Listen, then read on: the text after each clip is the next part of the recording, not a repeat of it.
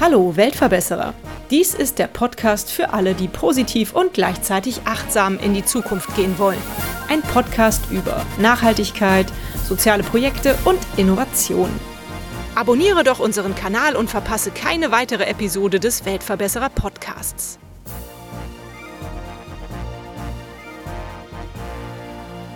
Die gemeinnützige GmbH Schule im Aufbruch steht für eine ganzheitliche und transformative Bildung im Sinne der Bildung für nachhaltige Entwicklung.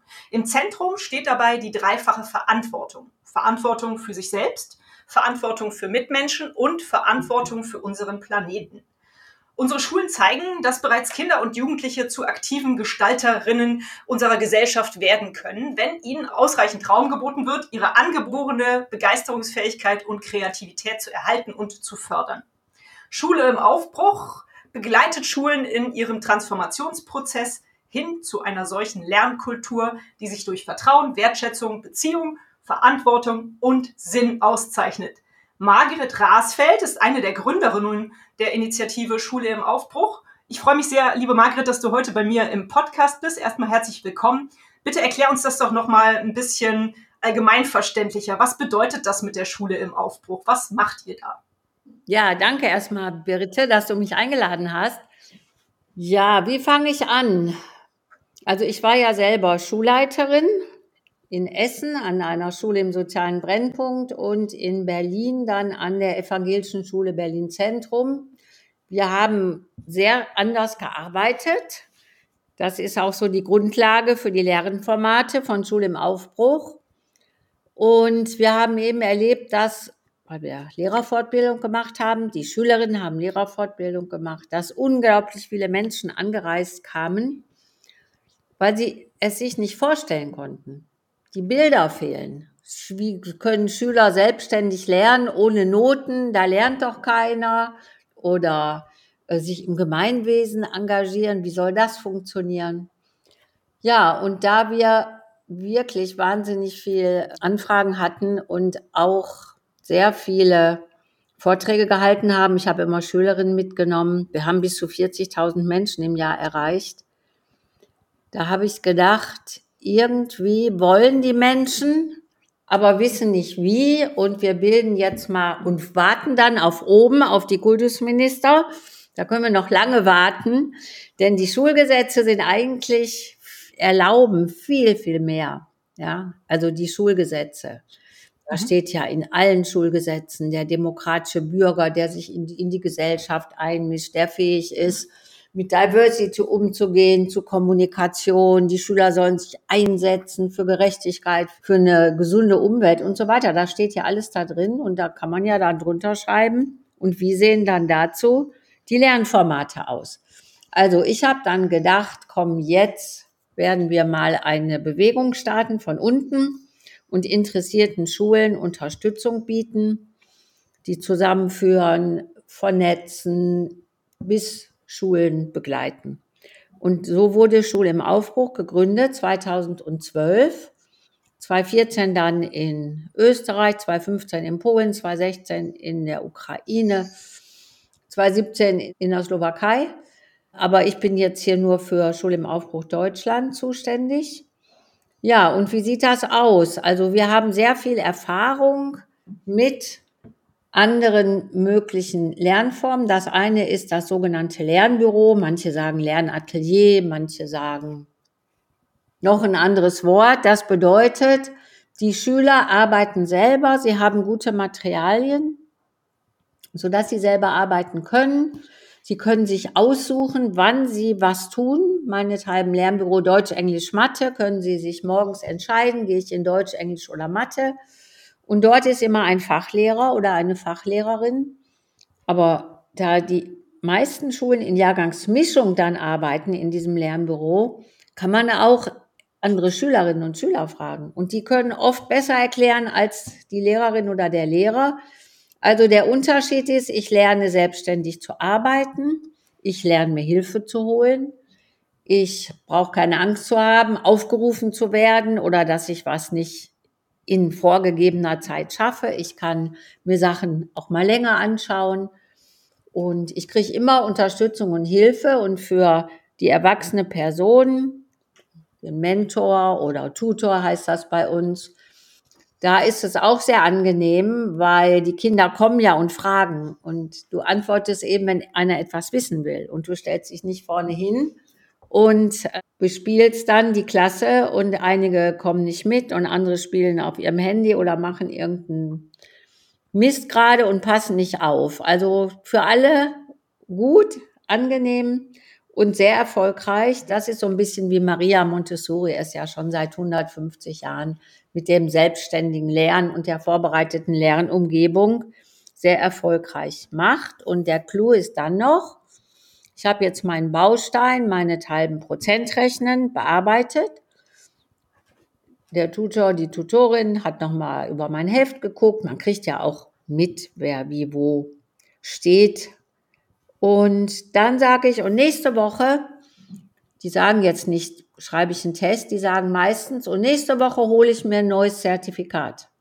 Das heißt, sie bestimmen selber, wann sie sich testen. Der Test ist nichts anderes als der Abschluss von so einem Lernbaustein.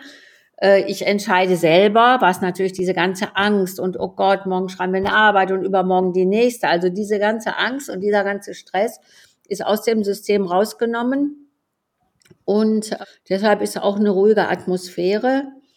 Und das Ganze funktioniert aber nur in Breite für alle, indem die Schülerinnen und Schüler auch gecoacht werden. Also die haben mindestens alle zwei Wochen so ein Coaching-Gespräch. Wie geht's dir? Brauchst du Unterstützung? Wie weit bist du? Und manche brauchen mehr Unterstützung, manche weniger.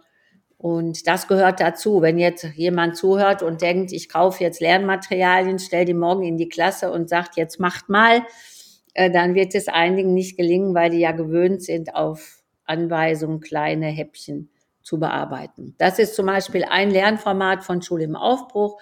Wir haben sehr viele Schulen, die jetzt schon so arbeiten, auch etliche Schulpreisschulen dabei. Das ist das, die Basics sich selbstständig aneignen, ohne Angst und Stress und mit Hilfe auch von anderen und man kann auch mit anderen Mitschülern zusammenarbeiten. Mhm wir haben dann noch Lernformate im Leben. Wir wissen ja, Lernen im Leben an echten Herausforderungen, das ist wirklich nachhaltiges Lernen, was man auch nicht vergisst. Und da gibt's auch mehrere, also Verantwortung, Herausforderung, den Friday, da gibt's noch die Schulversammlung und den Klassenrat und überall gibt's Erfahrungen von Schulen, kann man unterstützt werden, Material bekommen und dann anfangen, es an der eigenen Schule umzusetzen. Mhm. Und unser neuestes Format, was für Bildung für nachhaltige Entwicklung sehr, sehr gut ist, um da einzusteigen, ist eben der Friday. Mhm. Lass uns einmal nochmal zu dem ersten Baustein zurückkommen, weil ich habe da noch so ein paar Fragen. Für mich hört sich das traumhaft an, wenn du das beschreibst. Ich kann mir nur vorstellen, dass es in der Praxis nicht immer ganz so traumhaft funktioniert. Also ich hätte auch wahrscheinlich ein bisschen das Gefühl, dass aus dem eigenen Antrieb äh, vielleicht nicht unbedingt so viel gelernt wird, also so komplett ohne Druck. Aber in euren Zukunftsschulen, die ihr habt und wo das praktiziert wird, funktioniert das. Und da lernen die Schüler auch ohne ja. Druck und ohne Noten, das, das geht auch. Ja, manchmal müssen sie ja Noten mhm. bekommen. Mhm. Ähm, also die kriegen ja, wenn sie sich, wenn sie so einen Test geschrieben haben, kriegen die ein Zertifikat, dann steht da drauf, äh, so persönliche Dinge, was ist dir gut gelungen, worauf solltest du beim nächsten Mal aufpassen. Ach, ich habe äh, beobachtet, dass du total gut deinen Mitschülern geholfen hast oder irgendwie so persönliche Sachen, ne? nicht aus dem Internet so Textbausteine, sondern wirklich etwas Persönliches. Das ist ja schon eine sehr hohe Wertschätzung. Und darunter steht so, welche Kompetenzen man erworben hat. Und es kann natürlich sein, dass auch so ein Test, dass man dann sieht, oh, irgendwas wurde nicht verstanden, dann spricht man mit dem Schüler, dann braucht er aber nicht alles neu zu machen. Manchmal ergibt sich dann auch, ach ja, stimmt ja, und man merkt, der hat es verstanden und es war nur eine Flüchtigkeitsgeschichte. Und klar lernen die. Also es kann sein, so am Anfang, auch bei uns, dann kommen die und sagen, ach, hier kann man ja machen, was man will. Ach, hier brauchst du nichts machen, hier kannst du so rum und abhängen. Die merken dann aber, die anderen wollen lernen. Also wenn die dann anfangen, äh, irgendwas zu werfen oder so, dann sagen die anderen, lass mich in Ruhe. Äh, und äh, dann merken die auf einmal, oh, wenn ich hier meine Zeit vertrödel, schaffe ich ja meinen Jahresplan nicht. Wir haben so einen Jahresplan, also vier Bausteine Deutsch, vier Englisch, vier Mathe und zwei Gesellschaftslehre.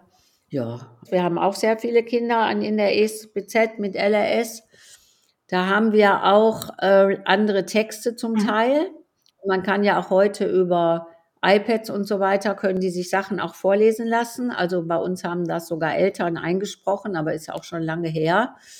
Äh, und die können dann eben auch länger brauchen. Wir haben viele Kinder mit sehr schwerer LS, die auch Abitur gemacht mhm. haben. Aber da war dann immer eine Gruppe von Schülern, die dann mal was vorgelesen haben, mal dies gemacht haben. Und du kannst ja, wenn du nicht im Gleichschritt arbeitest, auch mehr Zeit einräumen. Mhm. Also das funktioniert bei euch, da bin ich begeistert. Also ist das. Ja, bei uns und an vielen anderen. Also wenn man sich jetzt anschaut, ist ja auch eine sehr bekannte Schule jetzt in Wutöschingen, so eine ehemalige Hauptschule. Dann, dann Werk die haben ja auch komplett Unterrichten abgeschafft und da lernen ja auch alle Schüler mit ihren Materialien. Die Lehrer sind Coaches und die haben die ersten Schüler den ersten Abiturjahrgang als ehemalige Hauptschule und einen Durchschnitt von 1,7. Wow, krass, das ist ja cool. Ja. Das ist echt schön. Also es gehört die Haltung der LehrerInnen dazu natürlich. Wenn die dann merken, einer ist ein bisschen langsamer oder dann kommt so ein Satz, wusste ich doch, oder du schon wieder oder solche Dinge, die dürfen einfach nicht fallen. Es, man muss eine aufbauende, wertschätzende, begleitende Haltung haben. Aber da kann man ja auch dran arbeiten. Mhm. Ist das denn ein Modell, was deiner Ansicht nach in ganz Deutschland funktionieren könnte für alle Schulen? Und ist es dann schon so, dass es ab der Grundschulform losgeht? Muss dann ja, am besten natürlich ab der Grundschule. Mhm. Ich meine, ich nehme jetzt wirklich als äh, Beispiel jetzt Montessori. Also mhm. Montessori-Schulen gibt es seit 150 Jahren, fangen in Klasse 1 an, arbeiten jahrgangsgemischt. Die Schüler folgen ihren eigenen Wegen, wissen aber, was sie zu tun haben. Natürlich funktioniert das. Ne? Manche sagen ja, Kinder so aus bestimmten Hintergründen, die könnten nicht selbstständig lernen. Das ist auch so eine Mehr, die wir im Kopf haben. Wir haben ja Schulen, entsprechende Schulen, die so arbeiten und die Kinder blühen auf. Manche brauchen eben ein bisschen mehr Coaching. Mhm. Aber dieses im Gleichschritt und zack und morgen wird eine Arbeit geschrieben und siehst du, jetzt hast du die fünf, wusste ich doch, dass ich nichts kann. Ne? Mhm. Wir haben auch Schulen, ich meine, dieses Modell kann überall funktionieren. Bei uns ist ja auch so, dadurch, dass sie jetzt eben noch auf Herausforderungen gehen und sich im Gemeinwesen engagieren und die Schulversammlung haben und die Dank und Lob, Wertschätzungskultur, da ist ja alles eingebettet mhm. in, also jetzt den ganzen Tag Lernbüro und nichts anderes, wäre ja langweilig. Mhm. Wäre ja total langweilig. Wär. Aber dann kommen die Projekte dazu, die Lesestunde, dann mal dies, dann mal jenes, viele Menschen, die die Schule besuchen. Aber auf jeden Fall müssen wir uns verabschieden vom Lernen im Gleichschritt und alle schreiben zur gleichen Zeit die gleiche Arbeit. Mhm. Das funktioniert ja nicht. Hm. Sehen wir ja an den Ergebnissen auch und daran, dass Schüler die Begeisterung am Lernen verlieren. Und dann kommen die an die Uni und können sich nicht organisieren oder die gehen in Betriebe und sagen, sag mir, was ich machen soll. Das mache ich dann auch. Die brauchen aber Menschen, die teamfähig sind, die eigenverantwortlich Sachen übernehmen, die kreativ sind. Und insofern ist das schon ein guter Weg, der auch die Lehrerinnen und Lehrer sehr entlastet. Mhm. Gut, wenn ich an Schule in Deutschland denke, dann ist das für mich immer noch diese ja, Aufgliederung in Grundschule, danach wird eine Schulform ausgesucht, so ist das hier in Nordrhein-Westfalen hauptsächlich halt noch Gymnasium oder Gesamtschule und dann geht man seinen Weg, eventuell macht man seinen äh, mittlere Reifeabschluss oder man macht sein Abitur, aber ähm, das ist halt das, was ich als Schule kenne. Wie läuft das dann in deiner Idealvorstellung und in euren Schulen ab? Naja, in meiner Idealvorstellung sind die die Hälfte der Zeit gar nicht in dem Schulbau. Okay. Sondern lernen aus der Natur, lernen mit spannenden Menschen, die es ja überall gibt, mhm. die sie begeistern können, beim Handwerk, bauen was und so weiter. Die meisten Schulen sind noch so weit nicht. Ich kann ja meinen Schultag an der evangelischen Schule schildern. Mhm. Und viele Schulen im Aufbruch arbeiten ja auch ähnlich. Du kommst morgens in die Schule, du weißt genau, was du zu tun hast. Also du hast jetzt auch nicht irgendwie 14 Fächer oder so. Es gibt Deutsch, Englisch, Mathe und Gesellschaftslehre, dafür gibt es das Lernbüro.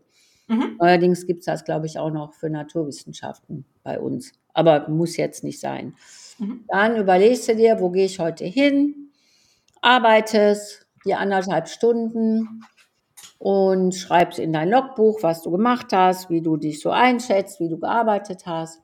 Und danach ist dann an einem Tag in der Woche Projekt. Projekt heißt, es gibt ein Oberthema und dazu stellst du dir Forscherfragen, eine eigene Forscherfrage mit einer Gruppe. Meinetwegen das Thema Wasser. Wollen die einen sagen vielleicht, oh, ich habe gehört, Nestle kauft da Brunnen auf in Brasilien und verkauft dann das Wasser und die Menschen können sich das nicht leisten. Da will ich mal mehr hintersteigen. Oder eine andere Gruppe sagt, oh, virtuelles Wasser habe ich im Fernsehen gesehen, habe ich nicht verstanden. Da will ich mich mal näher mit beschäftigen. Ne? Und die Dritten sagen, ich will rausfinden, wie, wie funktioniert die Wasserversorgung in Berlin oder wie funktioniert ein Klärwerk oder so. Mhm. mhm. Dann haben die sechs Wochen Zeit, um dann auch rauszugehen, mit Experten zu sprechen, sich kundig zu machen und so weiter. Und danach wird alles in der Klasse geteilt. Mhm. So, das wäre jetzt Projektlernen. Ist natürlich total spannend und auch hinterher die SchülerInnen sagen, das Tollste ist, dass unsere Lehrer genauso viel dazulernen wie wir. Ne? Und manchmal machen die eben, ich erinnere mich, da, da haben dann Schülerinnen sich mit veganer Ernährung befasst und die haben dann gekocht auch und Rezepte gemacht und einen Blog. Ich glaube, den Blog gibt es heute noch nach mehreren Jahren. Mhm. Aus diesem Projektlernen ist der Friday geworden, weil der neue Auftrag heißt ja an Schule, dass Kinder lernen, die Welt zu verändern und sich auch einbringen in die Gesellschaft. Und mit sechs Wochen Projekt passiert das manchmal. Zum Beispiel bei dem, genau bei dem, was ich jetzt erzählt habe, mit dem virtuellen Wasser. Virtuelles Wasser ist das Wasser, das in einem Produkt steckt, bis es auf den Markt kommt.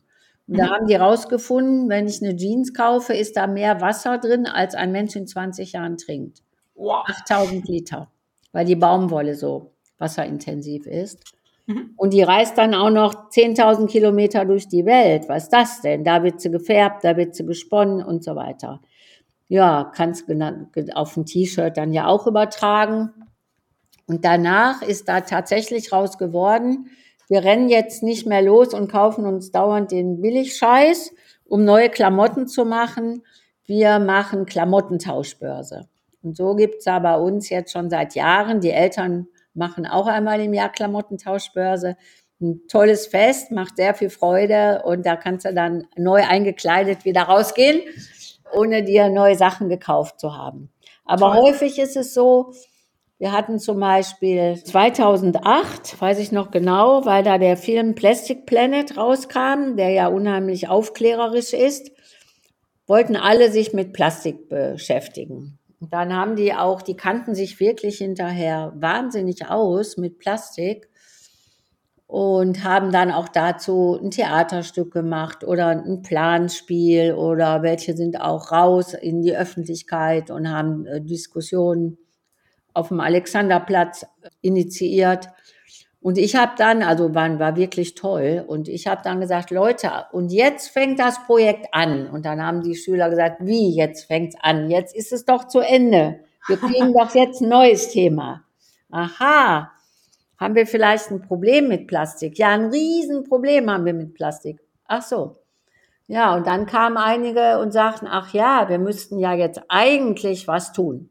Plastik reduzieren in der Schule oder, oder, oder. Und da kam dann so raus, dass schon so 40 Prozent hätten nichts lieber getan, als da jetzt weitergemacht und tatsächlich Welt verändert, sage ich mal abgekürzt.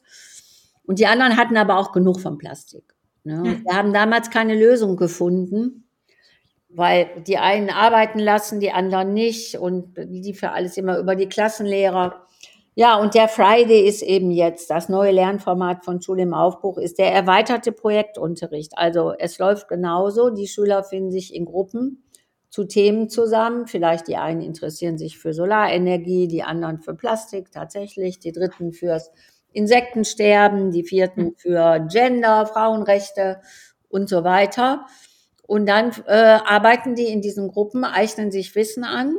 Und dann kommt der zweite Teil, nämlich jetzt schauen wir, wo kann man, können wir was verbessern in Schule oder Kommune. Und dann haben sie so viel Zeit, ihre Lösung, die ihnen eingefallen ist, umzusetzen und machen dann die Erfahrung, wow, wir sind ja nicht ohnmächtig, wir können ja was tun. Viele fühlen sich ja so in der Ohnmachtsfalle, man kann sowieso nichts machen.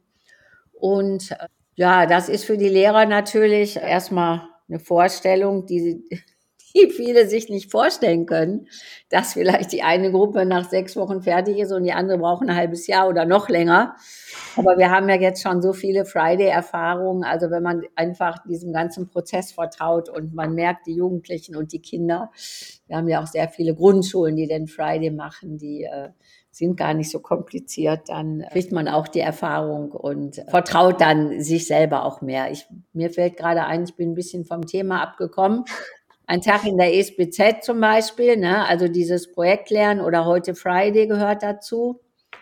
Dann machen viele Schulen ja auch, auch in Nordrhein-Westfalen, den Klassenrat. Das ist ja eine Stunde in der Klasse, wo die Schüler über wichtige Themen sprechen, die sie angehen, über Probleme, über Ideen, was sie machen können und wollen. Und der Klassenrat wird von Schülern geleitet. Da gibt es einen Protokollant, einen Zeitwächter, eine Leitung, Moderation und noch eine vierte Rolle. Und das können schon die Grundschulkinder. Ganz, ganz toll. Ist so ein demokratisches Element. Wir haben natürlich auch Schulen, da geht der Lehrer rein und sagt, gibt's was zu besprechen? Nein, gibt's nicht, mache ich Englisch. Das darf natürlich nicht sein. Aber an Schulen, wo wirklich der Klassenrat geehrt wird und gesehen wird als ganz großes demokratisches Element, äh, da ist das dann auch. Viele Schulen im Aufbruch machen auch eine Schulversammlung, einmal die Woche oder mindestens einmal im Monat. Mhm. Je nach Größe und Aula-Größe versammelt sich dann die ganze Schule oder mehrere Jahrgangsstufen. Und das ist auch so was, wir gehören zusammen, man sieht sich mal alle, wir haben ein gemeinsames Ziel. Wir wollen ja Bildung für nachhaltige Entwicklung. Wir setzen uns ein, dass die Nachhaltigkeitsziele umgesetzt werden und sind aktiv und ne, übernehmen Verantwortung. Und das wird auch von, immer von einer Klasse geleitet. Da wird dann auch gesungen oder Leute eingeladen, die inspirieren, die was zu sagen haben, die vielleicht auch äh, Zusammenarbeit anbieten.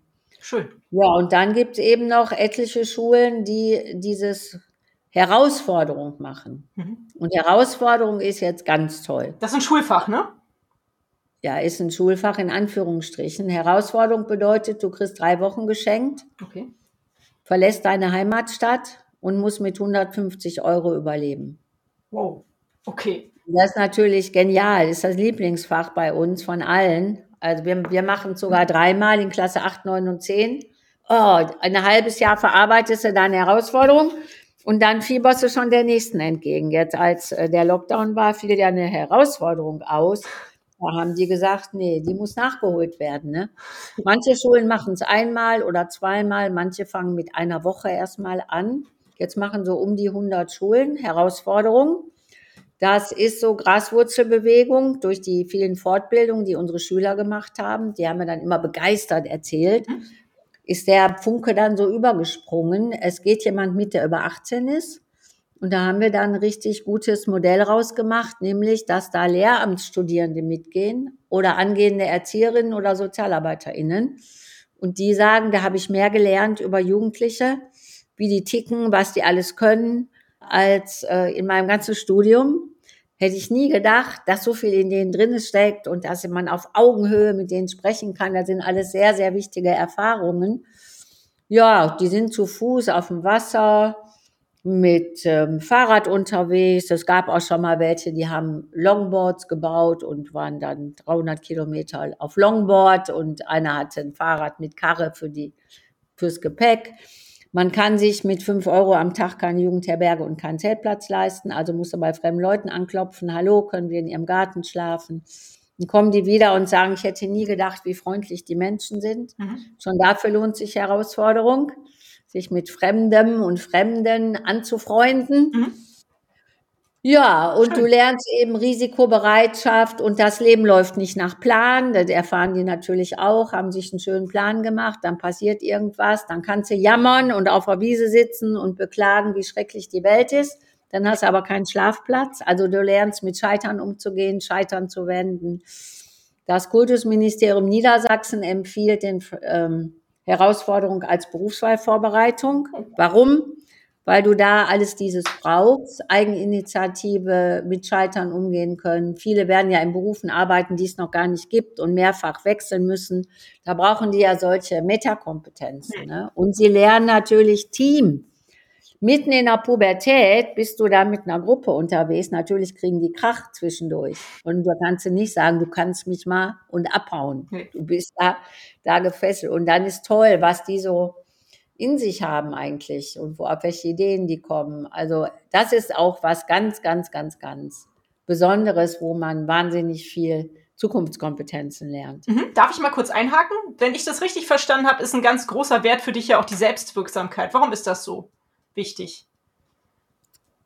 Die Selbstwirksamkeit ist wichtig, weil also die ist ja für jeden wichtig. Wer nicht daran glaubt, dass er was bewirken kann, ist ja ängstlich und sagt, ich kleines Würstchen, was soll ich schon bewegen? Mhm. Wir müssen ja gerade in der heutigen Zeit, in der sich eine ganze Gesellschaft transformieren muss, müssen die Menschen ja an ihre Eigenkräfte und an sich glauben und dass sie da ein wichtiger Teil von sein können. Mhm.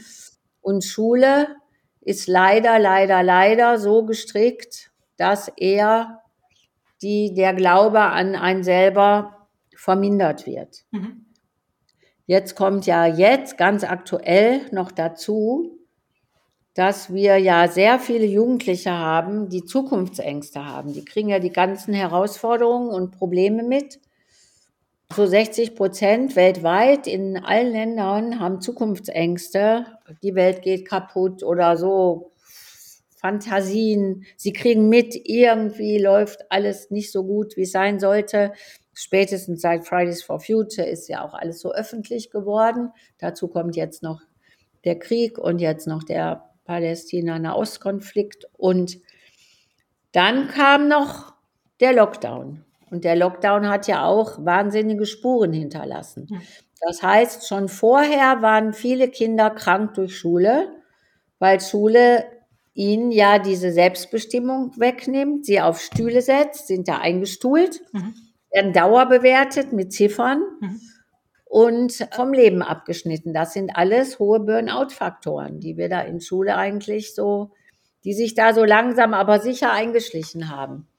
Und da gab es eben schon viele Kinder, 40 bis 50 Prozent, die psychosomatische Beschwerden hatten. Bauchschmerzen, Kopfschmerzen, wollten nicht in die Schule gehen, organisch war nichts feststellbar. Jetzt ist das alles total erhöht worden durch den Lockdown. Seitdem steht es ja auch in der Zeitung. Und wir haben ja im Moment so an die 10 Prozent Suizidgefährdete, viele Depressionsgefährdete. Deswegen muss man jetzt sowieso, müssen sich alle hinsetzen und sagen, wie können wir den jungen Menschen Zuversicht, Wirksamkeit und Sinn vermitteln. Das sind nämlich die stärksten Resilienzfaktoren. Mhm. Man hört ja heute viel, die müssen resilient werden. Also auch wenn wir jetzt, sagen wir mal, äh, rasant äh, CO2 drosseln würden, wir sind dann nicht krisenfrei. Mhm. Also die Krisen, wir werden immer wieder Krisen kommen und ähm, dann kommt es darauf an, ob du darunter zusammenbrichst oder ob du da gut mit umgehen kannst. Das nennt man ja Resilienz, eine innere Stabilität auch haben, auch Erfahrung. Ich kann auch in schwierigen Bedingungen habe ich schon die Erfahrung gemacht, dass ich was machen kann, ich kann was ändern. Ja, und da ist der Friday natürlich ein ganz toller, resilienzfördernder, äh, förderndes Lernformat. Äh, das wird uns auch von den Psychologen bescheinigt und den Schulpsychologen, dass die Lernformate von Schule im Aufbruch die psychische Gesundheit von Kindern und Jugendlichen stabilisieren und fördern. Ähm, und diese Selbstwirksamkeit, ja, wenn du, wenn du dich nicht als selbstwirksam erlebst, bist du ausgeliefert und ohnmächtig. Hm, das stimmt. Das ist, ja, das ist ja schlecht. Und leider, ich mache ja ganz gerne mal so eine Mutübung, als ich einmal mutig war und dann sagen viele, ja, ach, da fällt mir ja gar nichts ein und so. Aber dann fällt ihnen doch was ein ne? und dann strahlen sie. Also wir werden nicht so erzogen zu selbstbewussten, starken Menschen. Da spielen die Noten auch sehr stark rein. Die Noten haben ja in den letzten zehn Jahren total dazu geführt, dass die, also viel, viel stärker als früher, dass sich die jungen Menschen vergleichen hm. und dann sagen, ich bin nicht gut genug. Ich habe eine 1,2 Abi-Zeugnis. Ich hätte ja auch 1,0 haben können. Ich habe nicht genug gemacht und so. Und äh, dann sind die ja auch dauernd noch dem Internet ausgesetzt und dem ganzen Vergleich dabei, TikTok und äh, Instagram und so weiter gepostet und wie man aussieht. Also die erleben einen Wahnsinnsdruck und eine Vergleichssituation. Und deswegen müssen wir natürlich A, diese ganzen Noten überwinden, die passen nicht weder zu innovativen Lernformen noch zum 21. Jahrhundert. Und wir müssen natürlich die eine Schule für alle haben. Wir haben ja in unserem Schulsystem strukturellen Rassismus. Ja, mhm. sehe ich ganz genauso. Aber was wünschst du dir dann für die Zukunft? Weil ich meine, auf diesem Notensystem baut ja doch sehr viel auf. Schon allein dann auch, wenn es in den Beruf rausgeht. Die Leute gucken sich die Zeugnisse an und schauen, was ist ein guter Schüler. Oh, schon lange nicht mehr. Nee? Die Deutsche waren schon seit 2014 nicht. Ja. Und die Telekom, wenn du da ein Praktikum in Ferien machst und bist pünktlich, freundlich, packst an, dann kriegst du sofort einen Vertrag. Da, die gucken überhaupt kein Zeugnis an und die vielleicht noch so ein paar mittelständische um die Ecke, aber eigentlich äh, wollen die wollen die wissen, was macht dich eigentlich aus? Wo hast du schon mal was gemacht? Mhm. Noten sind ja auch gar nicht aussagekräftig und du musst sowieso nachbessern. Also Noten sind ja nicht valide, nicht der ein und dieselbe Arbeit, sogar sogar Mathearbeit von zehn Lehrern bewertet, hast du ein Spektrum über drei Noten.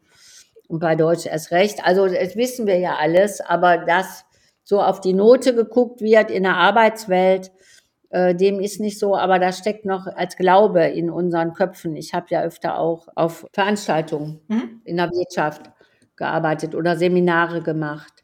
Äh, zum Beispiel bei Lufthansa, da gibt es so eine Ausschreibung, die suchen jetzt kreative Köpfe für übergeordnete Aufgaben. Und da schreiben die dann aus, du musst innerhalb von einem Tag einen Vier-Minuten-Film über dich machen, der deine Persönlichkeit zeigt. Und wenn da einer sein Zeugnis hochhält, der ist schon raus. Der ist schon raus, ja.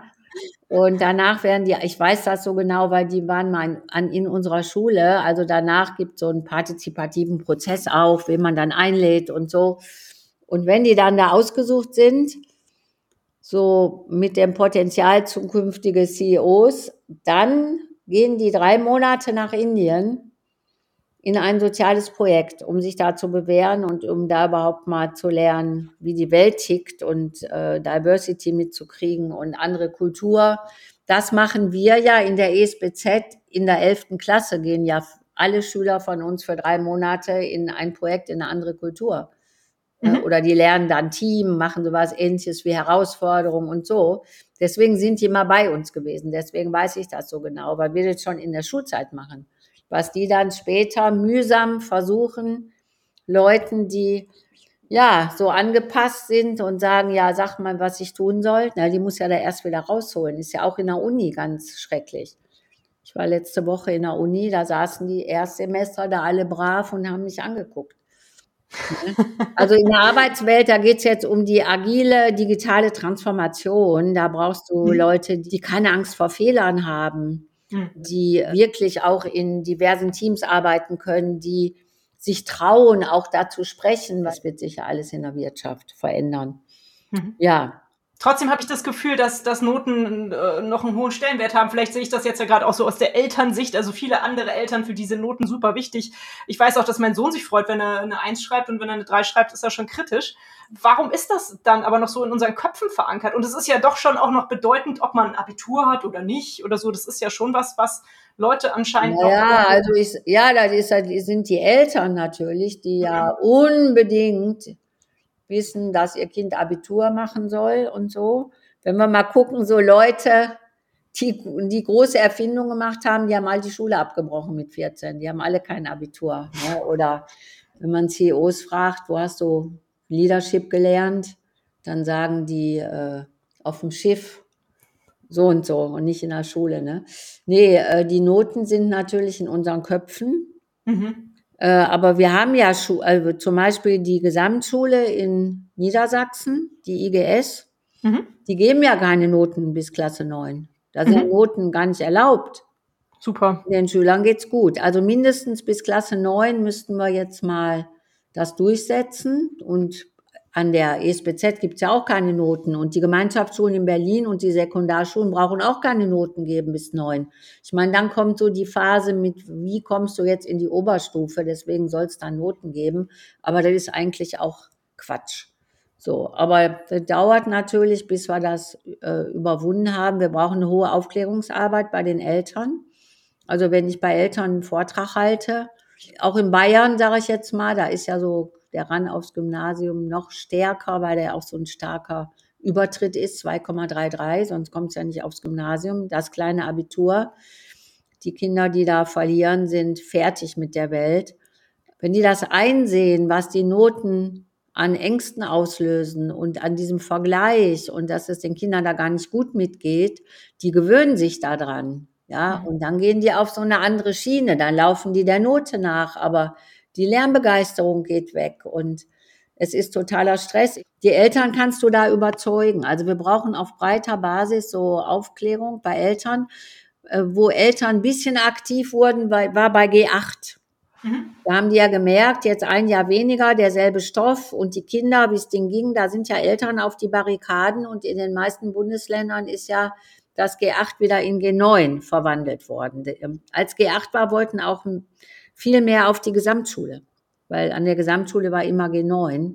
Hm. Und was ich ja gerade erlebt habe in Leipzig, ich wohne in Leipzig jetzt, da haben Schüler eines Gymnasiums Briefe geschrieben, wie es ihnen wirklich, wirklich geht. Mhm. Die sind so erschütternd. Also das ist gekommen, das sind alles Einserschüler, die alle 1,0 Abi machen wollten. So richtige, fleißige und haben gar nicht gemerkt, so in welcher Mühle sie sich befinden. Und dann kam der Lockdown, dann kamen sie wieder, es ging ihnen nicht gut.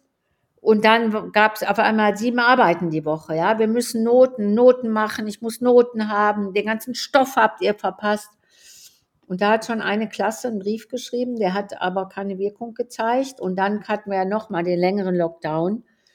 Und da saß ein Junge, Zehntklässler, ein sehr sensibler Junge, dem Lernen jetzt, also die schulische Lernen fällt ihm ganz leicht, aber er hat schon die ganze Zeit gemerkt, dass da ja irgendwas nicht stimmt in dem Ganzen. Und der saß um 12 Uhr nachts und lernte für den nächsten Tag Geografie. Klausur oder Test oder was. Und Mhm. dann hat er in sein Handy einen Text gesprochen, wie es ihm wirklich, wirklich geht. Und hat in seinem, also verdammt Schule, was tust du mir an? Du bringst mir bei, ich bin nicht gut genug, du bringst mir bei, dass Stress normal ist. Kaum ist die eine Arbeit geschrieben, kommt die nächste. Du bist wie eine Maschine, die Stoff ausspuckt, wie abgeschnitten vom Leben. Und das Schlimmste ist, du bist dem Ganzen noch fünf Jahre ausgeliefert und keine Zeit mehr. Ich habe keine Zeit mehr für Freunde, keine Zeit mehr dafür, keine Zeit dafür, keine dafür. Alle Zeit, die ich habe, opfere ich der Schule für gute Nun. So in dem Stil. Mhm. Und dann hat der Freund, der gar nicht gemerkt hatte, dass es ihm auch gar nicht gut geht, weil man läuft dann wirklich so gehirntechnisch auf einer anderen Schiene, weil man diesen Schmerz verdrängt. Das ist ja eine Würdeverletzung, dass wir die Schüler zum Objekt der Erwartung von Lehrern, Eltern, Schulbüchern machen. Hm. Die werden ja richtig zum Objekt gemacht, Erwartungsdruck. Und wenn sie dann die Eins abliefern, sind sie toll. Und wenn sie eine Drei haben oder eine Vier, müssen sie zur Nachhilfe. Ja, und der Freund, dem stehen die Tränen in den Augen und der sagt, meine Güte, Leolo, mir geht's ja ganz genauso. Ja, wir müssen deinen Brief öffentlich machen. Und dann wandert der so über ein paar Umwege, gelangt der in den Schülerrat. Das war 2021, der damals sehr, sehr äh, von sehr starken Personen besetzt war. Und die lesen, der Brief wird vorgelesen, die Hälfte fängt an zu weinen und ruft dann auf, Briefe zu schreiben. Und die Schulleiterin unterstützt das. Und dann hingen da 15, 15, 20, 30, 50, 70 Briefe im Flur, öffentlich. Und da, ich war dann in dieser Schule und habe die Briefe gesehen und dachte, also die, ich war erschüttert bis ins Mark und dachte, diese Briefe sind so ein Schatz, die bringen die Menschen zum Weinen, die bringen die Menschen an ihren eigenen Schmerz, der ja verdrängt wird. Wir haben mhm. ja, viele haben von uns ja auch keine guten Schulerfahrungen.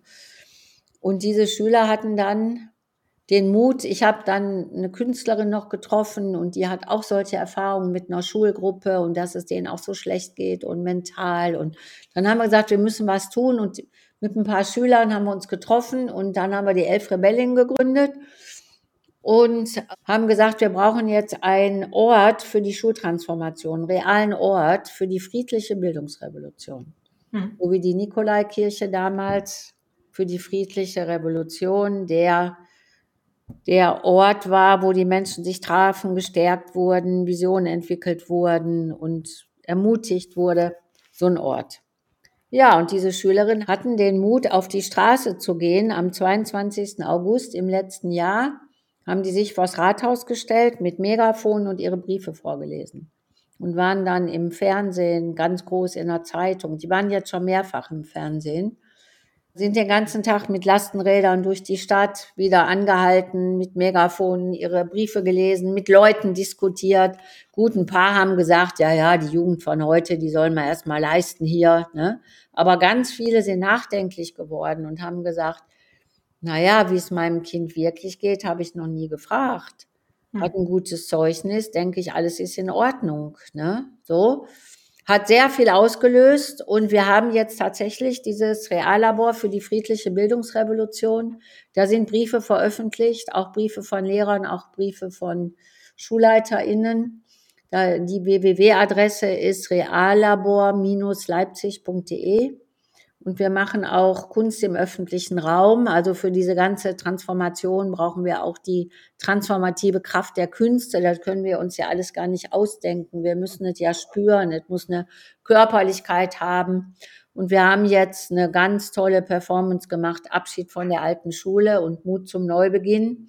Haben und haben neun Personen sich schwarz gekleidet auf die Straße gesetzt, auf Schulstühle mit so einem schwarzen Unterlage drunter und dann hat eine einen Brief wieder gelesen. Und die Leute sind natürlich stehen geblieben auf der Straße. Und dann haben wir uns dieser schwarzen Sachen, wir waren da drunter im Bund angezogen, in Zeitlupe entledigt, uns da so aus diesem Zwang und dieses Gefängnis, wo du ja eigentlich drin bist, so rausgepellt. Und dann gab es noch ein Lied, ein Wandellied und so weiter. Ich glaube, es ist schon alles auf unserer Website drauf. Da haben so viele Menschen geweint. Auch die Redakteurin, die uns gefilmt hat, wir waren abends im Sachsenspiegel, das ist so die kleine Tagesschau für Mitteldeutschland, hatten wir einen zwei Minuten, die hat auch geweint, weil die hatte ihre Tochter dabei, die 15 ist und da geht es auch so schlecht. Hm. Also, man kann Eltern erreichen, aber wenn du jetzt sagst, ab heute gibt es keine Noten mehr, dann werden viele schreien. Also wir brauchen eine öffentliche Aufklärung darüber, mhm. was die Noten. Also du kannst dir ja auch einfach mal vorstellen, du würdest dreimal die Woche benotet. Ne? Du gehst irgendwo abends zu einer Diskussion und nächsten Tag musst einen Aufsatz schreiben und wirst benotet. Oder du musst den Aufsatz schreiben, obwohl du gar nicht da warst. Das passiert ja auch. Kinder sind krank, kommen in die Schule, haben das nicht mitgekriegt, sollen eine Arbeit schreiben. Also das machen wir mit diesen Kindern. Und dass wir neunjährige Kinder im Burnout haben, ist ja der Wahnsinn. Und die Psychologen, die Jugendpsychologen sagen, 90, 80 bis 90 Prozent ihrer Fälle von Jugendlichen kommen wegen Schule. Hm. Und davon dann ab 14 drei Viertel vom Gymnasium. Puh, ja, der Druck. Wir machen unsere Kinder krank. Also, ach so, und unsere Rebellinnen, die waren dann im Mai in diesem Jahr waren die in Chrismon. Chrismon ist so ein Magazin, was einmal im Monat den großen Zeitungen beiliegt, also der, die Zeit, die Süddeutsche und so weiter. 1,2 Millionen Auflage. Da sind die Titelgeschichte im Mai. Ist alles im Internet, auch bei Chrismon. Schule macht uns krank, heißt das Titelblatt. Und dann ist nochmal ein langes Interview mit ihnen, damit die Menschen nicht sagen, ja, da war ja damals, da war Covid. Deswegen nochmal aktuell wurden sie befragt, wie geht's euch und so. Ja, also das müssen wir jetzt sehen, was wir da mit unseren Kindern machen, aus lauter, höher, schneller, weiter und die sollen mal das werden, was wir nicht geworden sind und äh, Nachmittag kutschieren wir sie auch noch überall hin. Und dann überlassen sie wir sie dem rechtsfreien Raum. Kommt ja auch noch dazu. Im Internet, da, da sind ja auch viele Eltern und auch Lehrer, die gucken mich an und sagen, was? Also, Einstiegsalter für Hardcore-Porno ist elf Jahre. Boah. Elf Jahre. Und über TikTok und Instagram vorwiegend, über diese beiden Medien, kriegen die irgendwie Links. Ja, die suchen das jetzt gar nicht aktiv auf. Da kommt so ein Link drauf, dann drücken die da drauf und dann sehen die, wie ein Mann ein Baby vergewaltigt. Damit ah. werden die konfrontiert, aber nicht, nicht einer von tausend. Dann gibt's richtige Gewalt auch. Kleine Welpen werden zertreten. Dann gibt's natürlich diese, das ist ja bekannt, dass dann Jugendliche Nacktbilder schicken für ihren Freund und hinterher werden die missbraucht, wenn die Beziehung zu Ende ist. Aber es ist der echte Wahnsinn, wie viele auch pornosüchtig sind von den Jugendlichen und so. Da wird systematisch weggeschaut. Hm. Krass, viele Notstände. Was ist denn für euch als Schule im Aufbruch aktuell so die größte Herausforderung? Ist das dieses Feststellen, dass manche Schüler einfach mit dem Druck nicht klarkommen und dass man da irgendwie einen Umbruch schaffen muss? Nee, für uns ist die größte Herausforderung, dass wir eigentlich viel mehr Stellen bräuchten. okay. Weil allen Anfragen nicht hinterherkommen. Okay. Weil es auch bei dem Friday immer besser ist, wenn die Schulen, die jetzt sagen, wir starten, wenn die in so ein begleitetes Netzwerk reinkommen. Mhm. Dafür müssen wir aber wieder irgendwo Geld akquirieren und betteln gehen, sage ich jetzt mal, damit wir irgendwo eine Stelle finanzieren können. Also wir könnten noch viel, viel mehr bewegen, was wir jetzt als neue Aufgabe haben. Wir bilden Transformationsbegleiter aus. Also viele Schulen sind überfordert neben dem GAN, die sind ja alle Oberkante, jetzt kommt der Lehrermangel noch dazu. Und dann sollen sie in so einen Transformationsprozess gehen, haben sowas nie gelernt. Und dann haben sie noch einen pädagogischen Tag im Jahr. Also das ist ein Wahnwitz eigentlich. Und äh, wir bilden jetzt Transformationsbegleiter aus, die eine humanistische Ausbildung haben mhm. und hatten und so ein bisschen in Schule eingeführt werden und die dann, wenn eine Schule das möchte, diesen Prozess begleitet, eine Wandelgruppe in der Schule unterstützt und diese Gruppe in, in drei Jahren befähigt, danach das selber zu können. Das ist ein sehr, sehr gutes Modul, was noch fehlte, weil nur wenige Schulen schaffen es so selbstständig. Ne? Mhm. Du hast es ja erwähnt, der Ressourcenmangel, der Lehrermangel, der ja auch die Schulen direkt betrifft, nicht nur euch als Schule im Aufbruch. Eine Lösung dafür, die du auch schon oft in Interviews erwähnt hast, sind ja die multiprofessionellen Teams. Vielleicht kannst du das mal erklären, was das bedeutet für eine Schule. Naja, multiprofessionelle Teams, so im engeren Sinne, das wird ja auch von Gewerkschaften gefordert und Kultusminister werden da auch langsam drauf aufmerksam, wird oft so gesehen, dass ein Schulpsychologe, ein Sozialpädagoge mit an Bord ist, ein Lehrer. Aber jetzt wäre natürlich wichtig, dass man IT-Experten hat, weil wir sollen ja irgendwelche Lehrer dann so top-on machen. Äh, jetzt gibt's nicht so viele davon, aber ich glaube, die sollen ja nicht programmieren und irgendwelche Software erfinden, sondern sollen schauen, dass die IT in der Schule funktioniert. Das müsste man organisieren können. Aber ich finde eben, da müssten auch Künstler an die Schule und nicht mal für ein Projekt und dann sind sie wieder weg, sondern Künstler, die da Lust drauf haben. Wir haben da ja gerade in Nordrhein-Westfalen mit der Menuhin Stiftung zehn Jahre lang dieses Projekt gehabt, Künstler an die Grundschulen im sozialen Brennpunkt, die vier Jahre eine Klasse begleitet haben. Da ist ja wahnsinnig was bei rausgekommen. Leider wegen Geldmangel wurde das dann gestoppt. Nicht jeder Künstler möchte mit Kindern arbeiten, aber es gibt viele, die ganz tolle Arbeit machen. Über Theater spielen kannst du natürlich auch Kinder wahnsinnig stärken. Ne? Ich könnte mir eben vorstellen, dass so Künstler, die sind ja auch alle in prekären Verhältnissen, dass dann ein Künstler vielleicht zwei Schulen hat oder dass ein Künstler auf eine Lehrerstelle geht ne? mhm. und bringt dann diese ganz anderen kreativen Blick rein und macht ganz viel und befähigt auch die Lehrerin oder holt dann wieder noch andere in die Schule rein, kulturelle Bildung. Dann gehören Handwerker da rein. Gut, jetzt kannst du sagen, Handwerker haben wir ja gar nicht genug. Wie sollen die jetzt noch in die Schule? Aber ich könnte mir vorstellen, so Senioren. Also wir haben ja heute sehr rüstige und pfiffige Senioren, die auch sich gerne noch einbringen. Und wenn dann einer aus dem Handwerksberuf kommt oder aus Leidenschaft, Hobby irgendwie rumfummelt, Solar oder mit Holz oder so, die gehören alle in die Schule rein. Ne? Da sind die multiprofessionellen Teams. Aber was wir auch gar nicht äh, ausnutzen, und ich sage es jetzt nicht wegen, wegen dem Lehrermangel, ich, ich erzähle das ja schon seit 30 Jahren, wir nutzen eben nicht die Kraft des Peer Learning.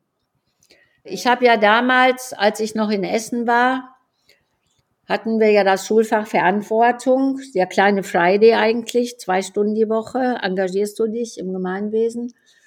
Da kam PISA 2000 Lesekompetenz. Oh Gott, die Deutschen im Mittelfeld. Das war ja die Katastrophe des Jahrhunderts. Und da habe ich das unseren Kindern erzählt, habe gesagt, stellt euch mal vor, jetzt gibt's hier so eine Studie und Deutschland hat jetzt auch mal mitgemacht und Lesekompetenz.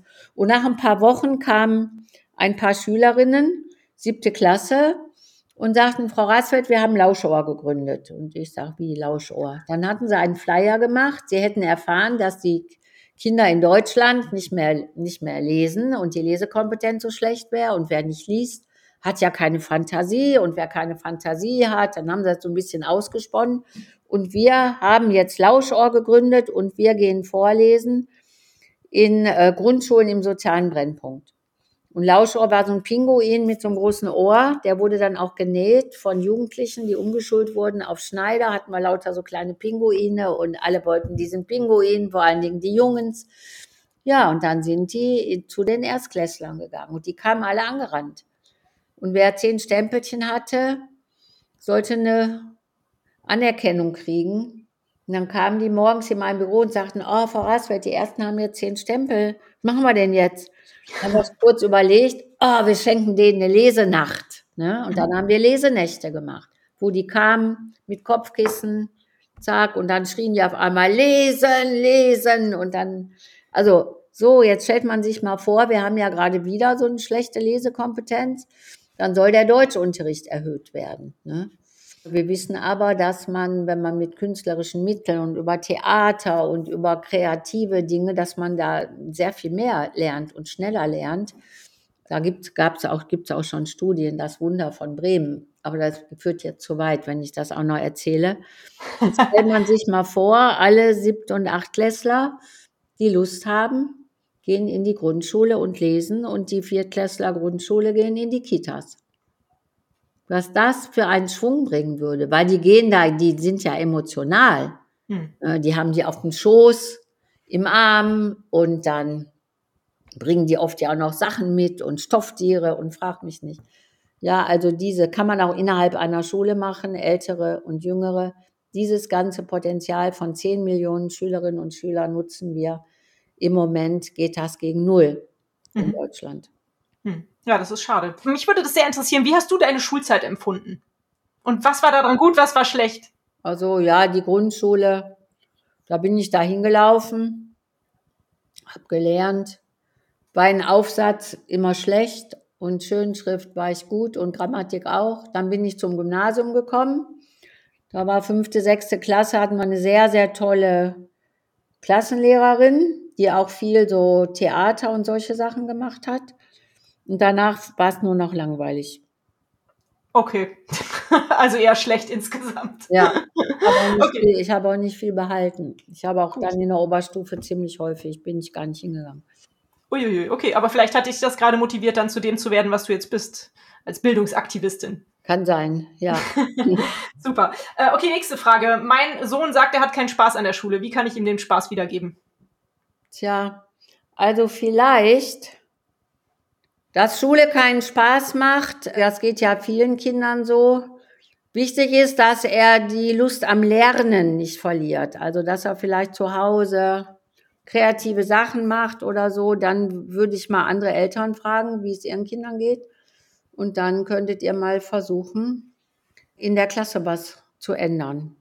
Mhm. Das ist das eine. Und dann gibt's noch die Caroline von St. Ange, Ange geschrieben. Mhm. Die hat auch einen äh, Instagram-Kanal mit unglaublich vielen Followern äh, mhm. äh, über, über Schule. ist der. Und die hat jetzt ein Buch geschrieben, Lernen kann und muss Spaß machen. Mhm. Alles ist schwer, bevor es leicht ist. Wie Lernen gelingt. Und ich glaube, da sind viele Möglichkeiten für Eltern auch drin, wie man ein Kind aufbauen kann und wieder Freude am Lernen erschaffen kann, sozusagen. Erschaffen kann. Also ich habe es noch nicht gelesen, aber lesen wie die Detektive, Vokabeln in die Wolken schreiben, Mugelstein, Lernwörter. Sehr schön. Ausgezeichnet worden als beste Influencerin im Bereich Bildung und so. Die ist echt toll und die, dieses Buch ist wahrscheinlich ein guter Helfer für alle. Vielleicht schön. kann man auch dieses Buch mal im Lehrer schenken. Gute Idee, sehr schön. Okay, nächste Frage, die ich habe. Was hältst du von der Verbeamtung der Lehrer? Ist überflüssig. Viele sagen ja, weil die verbeamtet sind, machen sie nichts. Das stimmt nicht. Lehrer, die meisten Lehrer arbeiten bis zum Limit. Deswegen werden ja auch so viele krank. Und jemand, der angestellt ist, wenn man glaubte, den könnte man mal schnell kündigen, dem ist nicht so. Das stimmt. Das kenne ich auch, ja. Okay. Ja. Mhm. ja. Okay, aber trotzdem ist sie überflüssig, findest du? Ja. Okay. Andere Länder, was machen die besser? Kann man sich was abgucken an anderen Ländern? Ja, natürlich jetzt erstmal an den nordischen, Dänemark, Schweden, Finnland. Den ist ja der soziale Zusammenhalt im, der Gesellschaft das allerwichtigste Gut. Deswegen gehen alle Kinder auf eine gemeinsame Schule. Mhm auch relativ, sehr spät Noten, auch viel Projektunterricht, Kind im Mittelpunkt, wertschätzende Kultur, ganz andere Haltung der Lehrer, ganz andere Schulgebäude, wunderschöne. Also da kann man hingucken. Dann nach Neuseeland. Da gibt's halt dieses kleine Büchlein, der tanzende Direktor. Wer sich da interessiert für Neuseeland, kleines Büchlein von einer Deutschen, die da äh, hingezogen ist und ihr Kind musste dann in die Schule. Wunderbar. Mhm. Und dann ist auch Kanada sehr gut. Also Kanada sagt zum Beispiel Grundschule, Ende Klasse 4 sind alle Kinder in Deutsch und Mutter, in äh, Mathe und Muttersprache auf mindestens Kompetenzniveau 3, weil das wichtig ist für alles andere. Mhm. Und da, aber nach vier Jahren und nicht im Gleichschritt und du schreibst nach einem, äh, nach ein paar Wochen Test und dann hast du eine 5 und weißt du, hast du schon im Kopf, ich kann nicht. Mhm. Und machen da auch ganz viel geben da ganz viel Förderung, machen auch Testen mit KI und dann kriegt aber dieses Kind sofort eine tolle Förderung und so. Und den Rest machen sie Projekt, Entrepreneurship und solche Sachen. Cool. Also Kanada ist auch sehr, sehr gut. Mhm, hört sich gut ja. an. Was sagst du zu dem Thema Orientierungslosigkeit am Ende der Schule. Ich habe das jetzt öfters mal mitbekommen, weil ich Abiturienten begleitet habe, die sozusagen eine Berufsorientierung durchlaufen. Und manchmal wissen die wirklich halt noch gar nicht, was sie nach der Schule machen sollen. Ja, ist ja kein Wunder. Die sitzen ja den ganzen Tag und füllen Arbeitsblätter aus. Ja. Also, was soll da anderes bei rauskommen? Okay, also da muss im Endeffekt auch der Aufbruch in der Schule stattfinden, dann meinst du, dann hat sich das erübrigt. Ja, du kann, kannst natürlich, also du musst ja erstmal wissen, wer bin ich, welche Stärken habe ich, was kann ich, dich selber kennen, ja, mhm. so. Und äh, das erfährst ja bei Herausforderungen überall. Und dann kannst du natürlich im Bereich, also dass man äh, im Berufe schnuppert, Eltern stellen ihre Berufe vor, aber mal so als kreatives Ding. Die gehen mal eine Woche irgendwo hin, also es muss schon noch dazukommen, was gibt's eigentlich alle, weil die meisten wissen ja nicht, wie viele tolle Berufe es gibt. Aber wichtig ist erstmal, dass du dich selber kennst und weißt, was du wirklich, wirklich willst. Und nicht sagst, ich mache BWL oder Jura, weil da verdiene ich ja viel. Hm. Du bist ja schon, darf ich sagen, in einem fortgeschrittenen Alter. Ja. Was motiviert dich immer wieder weiter für dein Thema zu kämpfen? Mich motiviert, für mein Thema zu kämpfen, ja, weil erstens noch viel zu tun ist und zweitens ich es nicht aushalte, was wir mit unseren Kindern machen und wie wir deren Kraft und Potenzial und Freude deckeln. Also ich mache es ehrlich gesagt für die Kinder und jetzt erst recht, also in diesen ganzen Krisenzeiten. Sehr schön. Was kann man denn tun, wenn man Schule im Aufbruch, wenn man deine Ideen, wenn man die Idee von Schule im Aufbruch gut findet? Was kann man tun, um euch zu helfen, um das zu unterstützen, was ihr da voranbringt? Ja, erstmal kann man positiv darüber reden. Weil manchmal denkt man ja, man ist überall schon bekannt, aber man bewegt sich ja doch in Blasen. Ermutigen andere, Mensch, guck doch mal und wir können Schule verändern. Jetzt so bei uns mitzuhelfen ist immer schwierig. Also ich kriege manchmal eine E-Mail, kann ich bei euch mithelfen? Das ist sehr schwer, weil wir ja auch über die ganze Republik verteilt sind. Aber wenn einer sich wirklich mal einklinken will, wir haben ein Ehrenamtsteam in Bayern zum Beispiel, die sind sehr gut. Dann kann man spenden über Better Place. Sehr gut. Und ja, Bücher verschenken, Friday-Buch verschenken oder so. Sehr schön. Und hat es Sinn, dass man als Elternteil zur Schulleitung geht und mit äh, der Schule versucht zu sprechen über Schule im Aufbruch? Über Friday? Also manche haben schon mal das Buch geschenkt erst, ne? So. Mhm. Und wir haben auf der Friday-Seite, ich bin alleine, was kann ich tun, was sind die ersten Schritte? Da kann man mal stöbern. Ganz gut ist, wenn man sich erstmal noch zwei, drei so sucht, mal vielleicht zum Kaffee einlädt und sagt, wie geht's euch eigentlich? Weil es ist ja wir rennen da im, in unserem Hamsterrad und gucken gar nicht, wie geht's uns eigentlich. Ne? Mhm. Also so vom her, von der Herzebene sprechen. Meistens findet man ein paar Mitstreiter.